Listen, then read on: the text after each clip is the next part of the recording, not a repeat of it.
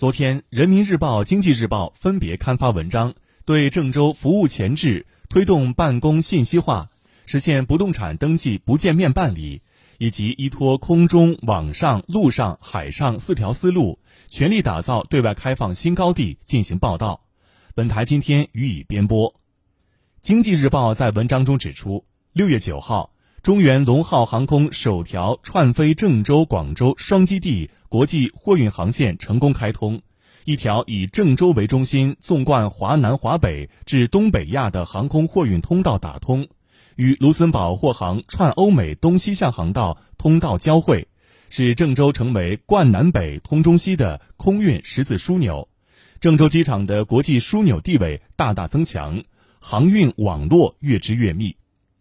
六月十四号，郑州到卢森堡空中丝绸之路座谈会暨 BAA 中国航空培训中心启动仪式在郑州举行。郑州卢森堡空中丝绸之路的发展未来可期，繁花似锦。六月二十三号，一架载有四七二七袋八十五吨邮件的货机从郑州顺利起航，飞向德国法兰克福。标志着中国邮政号郑州到欧洲定期全货机邮件专线正式开通，为郑州买全球卖全球开辟了新通道。六月一号至二十三号，中欧班列郑州累计开行八十四班次，开行班次不断加密，支援全球战役物资源源不断的从郑州发往欧洲。一趟趟集装箱、集铁、铁海快线班列从中铁联集郑州中心站驶出。驶往青岛港、连云港、天津港等地，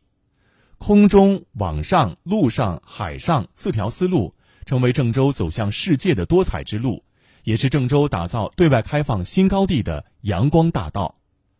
人民日报在文章中说，此前因为疫情防控需要，许多不动产登记部门停止办理相关业务，一些有资金需求的企业负责人急红了眼。郑州不动产登记部门推出的“郑一登”给群众提供了便利。河南郑州福状元餐饮有限公司总经理吴俊峰在提到不见面不见面办业务时的经历，激动地说：“不到一天时间，浦发银行就给办妥了八百万元不动产抵押贷款，真是雪中送炭。”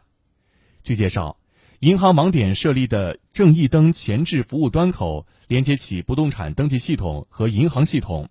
对现房抵押、抵押权注销等不动产登记相关业务实现了端口一站式办结。郑州市自然资源和规划局相关负责人说：“信息化便利了群众，更为不见面办业务奠定了基础。”